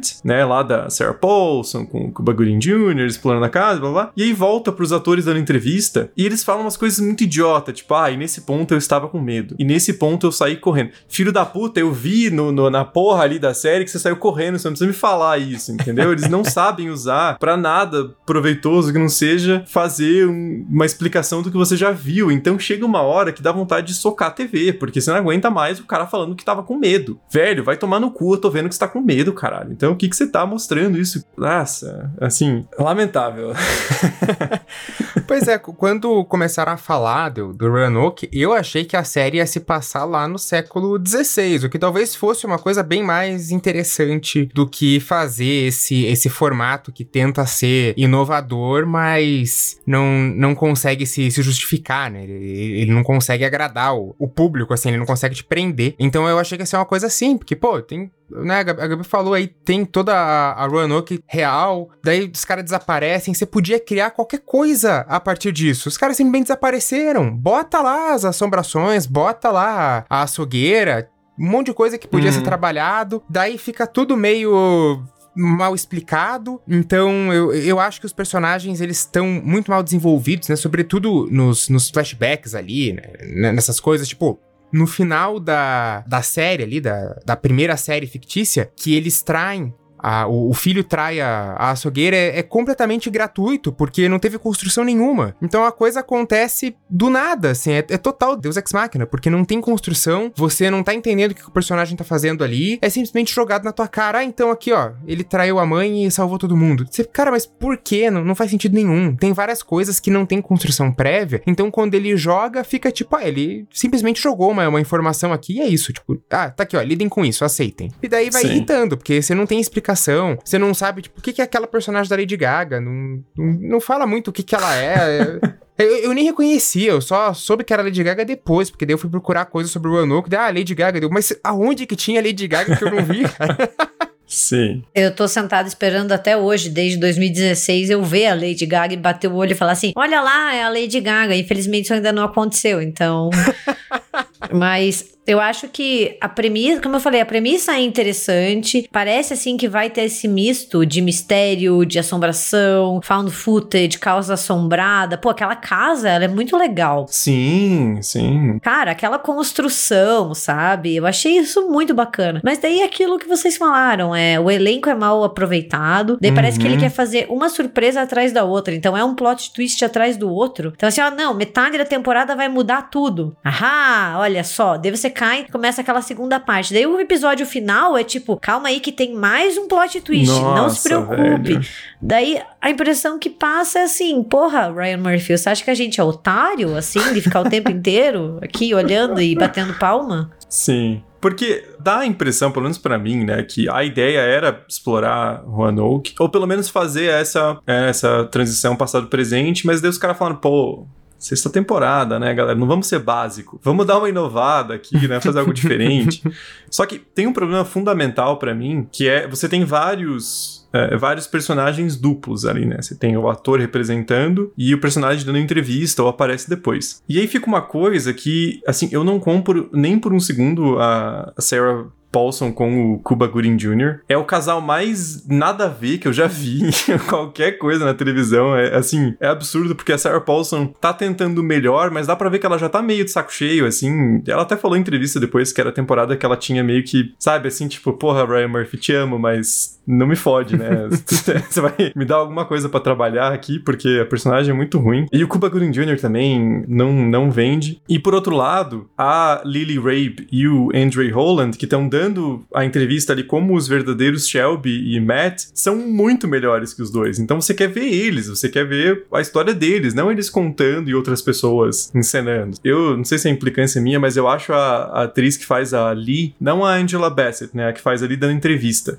Eu acho ela péssima, péssima. Eu não compro assim, um milissegundo do que ela tá querendo vender ali. Acho ela horrorosa a temporada inteira. E no final, quando depende mais dela, eu acho assim, dá vontade de, de furar meus próprios olhos para não ter que ver aquele último episódio, porque aquilo é um show de horrores, assim, cara. Pelo amor de Deus. Você falou da Dina Porter, né? Que na verdade é a, a Lee, né? Eu às vezes sinto que ela é uma boa atriz, mas ela é utilizada meio que na mesma personagem, porque eu assistia ela em True Blood. Uhum. Ela fazia True Blood. E a impressão que eu tenho às vezes, é que ela tá nessa mesma personagem faz muito tempo, onde ela não consegue mostrar, sabe? Eu dei uma pesquisada e vi que ela fez aquele The Newsroom, sabe? Da HBO. Uhum. É, então teria que dar uma checada, eu acho, para poder ver se realmente é um problema de atuação ou se as personagens são muito parecidas. Mas eu tive essa impressão com todos os atores e atrizes que aparecem. Todo mundo parece que não quer estar tá lá. Sim, sim. Saco cheio, né? Sabe? Eu achei todas as atuações horrorosas. E não é falta de talento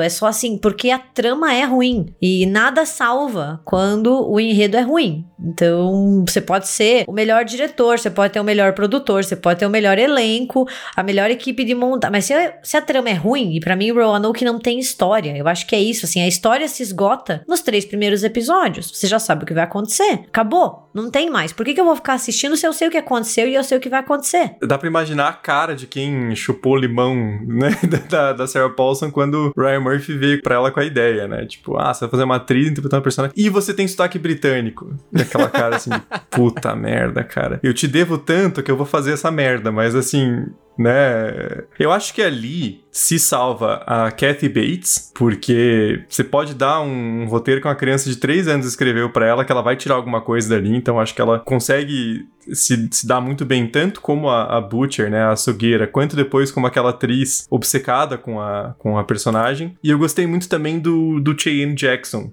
que faz o produtor da série ali, o, o Sidney. É, ele que já estava muito bem como o Will Drake, né, no, no, Hotel, e aqui ele ganha um papel maior ali, e acho que ele tem uma, um cinismo que é muito bom ali naquele, naquela virada ali, né, acho que é o episódio 6, que ele mostra meio que os bastidores ali da produção da nova temporada, né, ele convencendo ali os executivos, convencendo os atores, e ele é tão cuzão, assim, tão nojento, que ele tá só querendo audiência e grana e faz o que precisar para convencer os atores e tal. Acho que aquele episódio é o que salva, assim, a atuação dele. Mas tanto a primeira parte quanto a segunda são terríveis, assim. São, são péssimos. péssimos. ah. A cena dele convencendo ali, a, de conversando não, né? A cena dele conversando e humilhando a, a Kate Bates ali, eu achei sensacional. Porque ele tá Sim. muito filho da puta. E ela, Sim. tipo, tá dando tudo de, de si ali pra, sabe? Foi pega, daí ela meio que não sabe o que responder, ela começa a se desesperar, você vê, puta, isso aí vai dar merda. Sim. Mas eu, eu queria ter visto mais da, da, da, açougueira. Faltou isso. Tinha que ter tido mais. Porque daí a, a segunda açougueira, a açougueira real, é qualquer coisa, assim.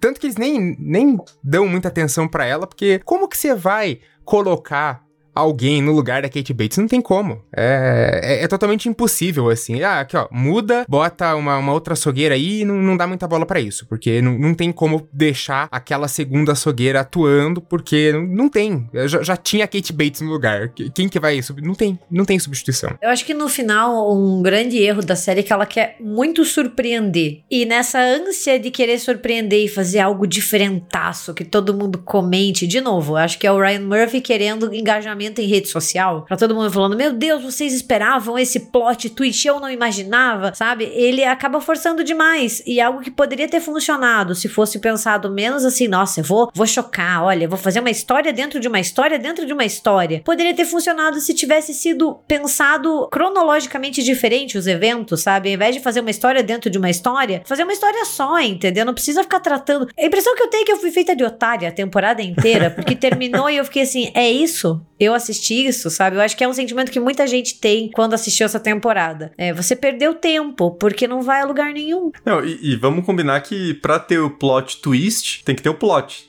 antes, né? Alguma, alguma semelhança de algo que lembre um plot, né? E, e, assim, é inexistente, né? Porque, pelo amor de Deus, o cara escreveu esse roteiro numa noite bêbado, né? Drogado e, tipo, saiu, assim, nossa, genial, né? Somos maravilhosos. Mas diz aí, Braga, o que, que você gostou da segunda parte da, da temporada aqui? A primeira parte eu assisti quase toda com o celular na mão, né? Porque, cara, sim, é insuportável sim. assim. Eu também. A segunda, Embora depois ela desanda completamente, depois tudo que acontece ali com a personagem da Alice, fica, cara, encerra esse negócio logo, Ryan Murphy, não, não vai até o décimo episódio, termina ali no, no sétimo, no oitavo. Mas eu acho que ali, o, pelo menos os dois primeiros episódios dessa segunda parte, eu, eu até que me diverti com a essa coisa de trazer um, os atores de volta, né? Que o cara vai atrás, insiste, e ele é muito sacana. Eu, eu gosto da, da interação dele com os daí os personagens, né, que que estão ali os, os, atores da vida real. Eu acho que essa interação é interessante. Quando eles estão na casa, eu acho também que tem ali coisas muito muito legais na, na relação. É uma coisa muito reality show, né? As atrizes estão lá, tipo, ai, tá vendo como eu interpretei certo? Porque ela é não sei o quê, ficam dando essas alfinetadas e tal. É, eu, eu, gosto de fofoca, né? Então é uma parte ali que que se asseia isso. Mas eu, eu, eu gosto dessas primeiras interações e de algumas cenas cenas de susto que tem ali. Claro, daí depois desanda. A personagem dali ali depois fica aquela coisa meio insuportável. Ah, e daí vamos pra, pra julgamento. Que daí tem toda essa parte após, né? E tem a Lana Winters também, né? A Sarah Paulson retorna. Cara, meu Deus, o, o, que que é? Meu Deus, joga Lana Winters lá, daí entra o irmão da Lana Winters, não, calma. Não atire, dela toma a arma na cabeça lá. Porra. Uma coronhada. Cara, é uma coronhada. pra quê? Pra quê? Dedé, eu acho que fica bem insuportável essa última parte que parece um grande, gigantesco e interminável epílogo. Que desse, ah, aqui ó, ali vai para julgamento. Ah, olha lá, Agora ela foi foi absolvida, mas daí ela, ela matou o marido mesmo, né? Tava todo mundo falando que não, mas daí eu posso, é, é que ela matou mesmo. Desse cara, chega. Para de dar plot. Chega, não, a gente não aguenta mais. Tem uma pergunta pra você então, Braga. Sei que já falou pra gente que, que é fã dela, que, que gosta muito da atriz. O que, que tava se passando na vida da Thaisa Farmiga para ela aceitar o papel papelzinho nojento que Ryan Murphy. Ela tava precisando pagar hipoteca, é, alguma dificuldade de família. Porque aqueles três blogueirinhos que aparecem ali na, na casa querendo filmar com uma GoPro e acabam sendo mortos, cara, aquilo é nível assim, framboesa de ouro, sabe? Nem sei se tem um prêmio dos piores da televisão, mas se tivesse, aquilo tem que ter ganho, porque é, é a cereja no bolo, assim, de, de, da temporada bosta que fizeram. Aquilo ali é o último detalhezinho, assim, para coroar o negócio. Peraí, me dá uma meia hora, porque eu vou pensar nos argumentos aqui, porque eu tenho que defender Thaisa Farm. Não, mas a atuação não, dela é horrível também. A personagem é ruim, a atuação é horrorosa, não. Não tem condição. É, é, é que essa parte é aquela coisa, eu acho que é aquelas paradas que o Ryan Murphy coloca que são completamente cortáveis do roteiro, né? Você podia tirar ali, é totalmente dispensável. É fica uma parte meio boba. Ela chega lá e daí ficam filmando. Olha só, vimos um fantasma. Eu acho que. ah, eu, eu, eu, gosto da Tessa Farmiga, não vou, não vou falar, mas é que eles estão colocados ali só pra morrer, né? Então acaba ficando uma parte bastante, bastante inútil. Mas eu não falo mal de Tessa Farmiga jamais. Aquilo é péssimo. Aquilo é péssimo. E Gabi, o que você achou do, do epílogo interminável e da Lana Winters? Cara, eu achei de um mau gosto. Assim, para mim nada nessa temporada se salva. Acho que a premissa era interessante. Eu fiquei muito decepcionada porque quando eu li sobre o que seria, pensei, nossa, vai ser uma temporada muito legal. Vai pegar história, vai pegar sobrenatural, né? Eu fiquei bastante animada. É, e já tava vindo assim, tipo, o Hotel foi uma boa temporada. Então tava vindo de um ritmo assim, ok, não temos mais Jessica Lange, mas pô, continuamos bem, né? E daí toda essa coisa, mistério do sumiço da colônia de Roanoke, eu achei que eles iam focar nisso, né? Ou iam fazer algo estilo assim, terreno barra casa assombrada. E, putz, foi uma grande decepção. E daí, quando eu achei que não poderia piorar, veio o epílogo. Porque eu lembro quando saiu o epílogo, né, a temporada foi finalizada, houve muito bafafá, tipo, nossa, olha, eles vão chocar ainda mais, nossa, olha, vai ter uma surpresa. E daí quando eu vi que, tipo, eram séries dentro de séries, e daí apareceu a Lana Winters, e ele tentou fazer de novo esse, esse gancho, sabe, com outra temporada. Ai, eu desculpa, mas o único sentimento que essa temporada me passa é fui feita de otária. Porque assim, se já tava ruim, o epílogo piorou tudo. Acho que essa é a situação. É. Se eu tivesse pago para assistir, eu ia ter ficado muito puto. Acho que essa é a sensação, assim, de ligar no saque do, do Ryan Murphy e falar, cara, melhore. Pelo amor de Deus. Porque aí que tá, é, o Ryan Murphy tem, ele tem esse estilão, assim, de produzir série. Mesmo o American Crime Story, né, que a primeira temporada é o O.J. Simpson, que tem o Cuba Gooding Jr., tá muito bem no papel, inclusive, a Sarah Paulson. Aí depois tem o Versace, né, os assassinatos lá do, do Versace, daí tem a, essa terceira agora, o impeachment e tal. As temporadas que ele produz, geralmente tem essa coisa, assim, de muitos personagens se perder, né, ficar transitando muito de núcleo, esquecer personagem, uma coisa meio jogada, assim, meio, meio déficit de atenção, assim, né, tipo, começar mil coisas e não terminar nenhuma. Mas pelo menos tem uma ideia interessante, tem originalidade, tem, né, a parte visual, e tal. Tem alguma coisa ali que sempre salva. Roanoke é só lamentável, assim, é, é, só, é triste, assim, é um declínio que, tipo, puta, cara, nem sei se a gente volta para um próximo episódio sobre as próximas temporadas, porque, assim, Roanoke é, é o, o, declínio máximo do negócio, assim, né? Caiu de um jeito que não sei se levanta mais, né? Porque é, é horroroso. Eu vejo uma tendência em American Horror Story pós-Roanoke, e eu já assisti todas as temporadas, que é ótimas premissas que você começa intrigada, pensando, uau, isso vai ser legal, e na metade vira algo de muito mau gosto, e você fica uhum. questionando por que, que você tá assistindo. E eu senti isso em Roanoke, eu senti isso no Culto, que é a sétima, uhum. e eu uhum. senti isso no oitava, que é o Apocalipse, que começa muito bem, depois você fala: Meu Deus, o que aconteceu? Ryan Murphy, por que você odeia o seu espectador? Você tem algum ódio? né? Daí a nona eu gosto, gosto de slasher, acho boa, assim, mas assim, eu, eu sigo esse padrão, sabe? Ótimas premissas, assuntos muito interessantes que você fala, porra, isso renderia uma ótima temporada. Roanoke renderia uma ótima temporada. Tem um ótimo elenco, sabe? Assim, não, é, não falta munição pro sucesso. Sim. E parece que não consegue desenvolver, fica muito preso em uma ideia assim que não não sai. E isso acaba não agradando e parece que meio que virou a maldição de American Horror Story, sabe? Uhum. É, Roanoke parece um esboço. Um esboço mal feito, assim, aquele mal lapidado, sabe? Uma coisa que tá faltando dar uma aprimorada, alguém falar, Ray Murray, não faça isso. Seu nome é Zelar, amigo. Pô, sexta temporada, você vai entregar uma merda dessa pras pessoas, a galera vai desligar a TV, não vai voltar mais. Faltou, né, o, o bom senso ali pra, pra arrumar algumas coisas. Mas enfim.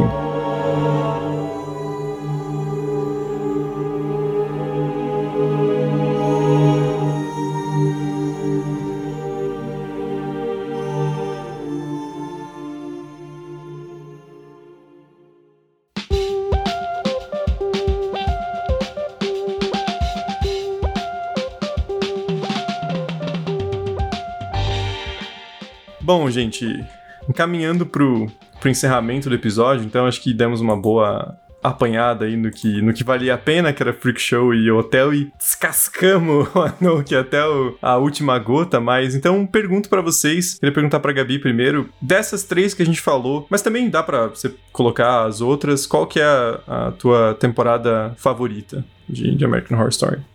Minha temporada favorita ainda continua depois de 10 temporadas. Coven, terceira, para mim assim a melhor, é a que ganha meu coração. É a que eu assisto mais de uma vez, inclusive. Uhum. Né? Eu fiz a minha mãe assistir. Isso para mim é uma grande vitória. Minha mãe é super medrosa e ela adorou Coven. Então, assim, para mim Coven continua sendo minha favorita. E mesmo assim, até assistindo até a décima, não tira o lugar dela. Mas, sobre as três temporadas que a gente conversou aqui hoje, né? Eu acho assim: em último lugar, com certeza, Roanoke. Pra mim, Roanoke podia ser apagado da história, entendeu? Sei lá. A gente podia fazer uma petição pra retirar ela, sabe? E esquecer. Banido na internet. Exato, nunca mais vai ser mencionada e além disso a gente poderia processar o Ryan Murphy por danos morais, entendeu? Mas eu ficaria assim, eu acho que em último lugar Roanoke, em primeiro eu colocaria Hotel. Eu gosto muito de Freak Show, assim, não, não me entendam mal, eu gosto muito e acho o Hotel talvez assim mediano, mas conversando aqui eu acho que eu vi que ela tem mais pontos positivos do que pontos negativos. Eu acho que é aquele episódio que a gente chega com uma ideia e sai com outra depois da discussão, assim, né? Que nem Uhum. o Thiago com a Mansão Bly. Chegou não gostando nada, saiu gostando um pouquinho mais. Mas eu, eu gosto de Hotel pela ambientação, eu gosto da Lady Gaga, gosto bastante dela, assim. Fiquei feliz de dela ter esse reconhecimento. Muita gente metia o pau, falando que ela não era atriz, que ela não tinha que estar Sim. fazendo isso. E ela provou o contrário. Ela mostrou que ela é uma boa atriz e que ela é realmente, assim, uma, uma pessoa com muitos talentos, né? Então eu gosto dessa presença dela, gosto dos personagens. Então eu colocaria o Hotel no primeiro e o Freak Show logo em seguida. Não acho que ele tenha, assim, um grande demérito, porque ainda tem a Jessica Lange cantando Life in Mars, do David Bowie. Então, assim, né? Já ganha o nosso coração. Mas pra mim seria esse, esse ranking, né? Hotel, Freak Show e lá no fundo, debaixo das profundezas, junto com o Titanic, Roanoke. Não, coitado do Titanic, não merece ficar do lado de Roanoke. Deixa o Jack descansar em paz. Ah, e você, Braga, qual que é o teu ranking aí? Olha, a, a minha preferida continua sendo Asylum, né? Eu, eu gosto muito dessa temporada. E daí eu repito essa segunda posição das discutidas, né? Eu fico com o Hotel como a minha preferida dessas três, assim, porque, cara, de- dessas três foi a que mais me, me, me envolveu, realmente. Embora eu, eu tenha ficado um pouco no começo, assim, eu, eu não gostei tanto. Daí daqui a pouco embarca. Daí em alguns momentos ela vai deslizando, mas eu acho que tem muita coisa legal e ali Liz Taylor ganha, ganha tudo, assim. Você esquece os outros defeitos da, da temporada só por ter a, a personagem ali. Roanoke com certeza tá em última da- das seis que a gente discutiu até agora e que eu assisti, né? Eu, eu só assisti até Roanoke. Ela fica com certeza em, em último, né? Mas. E Freak Show eu, eu, eu gosto, mas eu não colocaria ela na, nas primeiras posições ali, não. Sabe? Eu acho que eu, eu continuo, tipo, ah, o Asylum, Mother, Mother House, Coven, Hotel, Freak Show e Roanoke. Roanoke é uma difícil de falar sem vomitar, né? Roanoke. já tá aquele embrulho, assim, aquele. Né? Mas, cara, eu vou, vou usar, então. Eu, eu coloco o Hotel a melhor temporada dessas seis que a gente viu, assim. Talvez eu mude de ideia daqui a uns dias, porque tá bem fresco, eu vi agora há pouco e foi uma temporada que me pegou bastante, assim, mas. Porque, vamos combinar, né? Inconsistência, uns arcos merdas, todas têm, né? A Asylum tem o ET, a Murder House também tem umas paradas bizarras, né? Coven também tem uns, uns deslizes ali, mas Hotel eu acho que quando tá funcionando é a que mais funciona para mim, assim. Acho aquele ambiente do hotel maravilhoso, assim. Acho que ele tem esse clima enigmático, bem o que a Gabi falou, né? Aquela coisa meio iluminado, assim, aquele hotel antigo que tem uma espécie de maldição, algo que você não consegue. Você, como espectador, não consegue sair de dentro dele, né? Então acho que isso funciona muito bem. E a Lady Gaga também, acho que ela, é, em termos de presença em tela, ela substitui muito bem a, a Jessica Lange, né? Porque a Sarah Paulson é uma excelente atriz, mas ela não tem tanto essa presença, né? Essa coisa marcante, essa personagem que você não consegue desviar o olhar, né? E a Lady Gaga tem muito isso, porque ela é uma, uma estrela, assim, né? No, no sentido mais antigo da palavra, né? Ela é, é magnética, ela faz de tudo, enfim. Então acho que é a temporada mais é, mais legal. E, cara, Liz Taylor e Iris, assim, né? De novo, a cena delas vindo com tudo, com armas em punho, né? Guns blazing, sentando bala na, na Condessa é, é inesquecível, assim. Então, para mim, fica, fica Hotel como a, para mim, a temporada favorita de, de todas aí, de, de American Horror Story. E Roanoke né, daquele jeito, assim, aquela último bem último, assim, aquela que tinha que, ter, tinha que ser excluído da, da competição por, por má prática, assim, né, tipo, prática antiesportiva, assim, né, dá nem pra contar no, no ranking.